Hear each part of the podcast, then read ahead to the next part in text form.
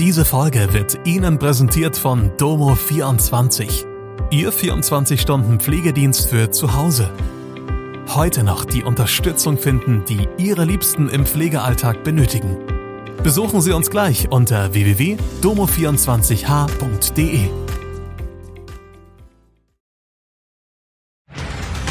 Hallo, das sind die Nachrichten von Montag aus Mannheim und der Region.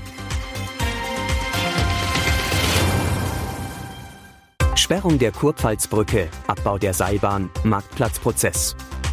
Seit Montagmorgen ist die Mannheimer Kurpfalzbrücke in Richtung Innenstadt gesperrt. Doch vor allem viele Fußgänger und Radfahrer ignorieren die Warnbaken und suchen sich ihren Weg durch die Baustelle, sehr zum Ärger der Bauarbeiter. Ab diesem Montag werden die Übergangskonstruktionen der Kurpfalzbrücke zwischen der Straße und dem Brückenbauwerk auf der Seite zum alten Messplatz hin ausgetauscht. Während der gesamten Bauarbeiten können Straßenbahnen aus Sicherheitsgründen nachts zwischen 20.30 Uhr und 5.30 Uhr nicht über die Brücke fahren. Währenddessen läuft der Verkehr für die Autos am Montagmorgen recht rund.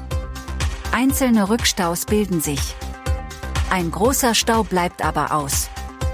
Der endgültige Abschied von der Mannheimer Bugerseilbahn rückt näher.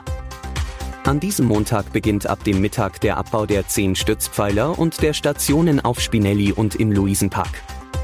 Im Januar wurden bereits die 64 Kabinen und erste Teile der Stationen demontiert.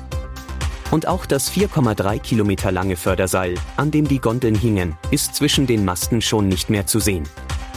Ende März soll die Seilbahn dann vollständig abgebaut sein. Auf der rund zwei Kilometer langen Strecke zwischen Luisenpark und Spinelli-Gelände waren während der Bundesgartenschau pro Stunde und Richtung bis zu 2800 Passagiere befördert worden. Insgesamt über drei Millionen.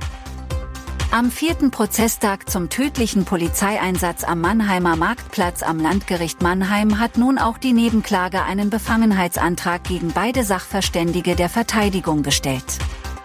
Die Rechtsanwälte der Angehörigen bezweifeln, dass die Aussagen und Gegengutachten von Rechtsmedizinerin Kirsten Marion Stein unparteiisch und neutral erstellt worden sind.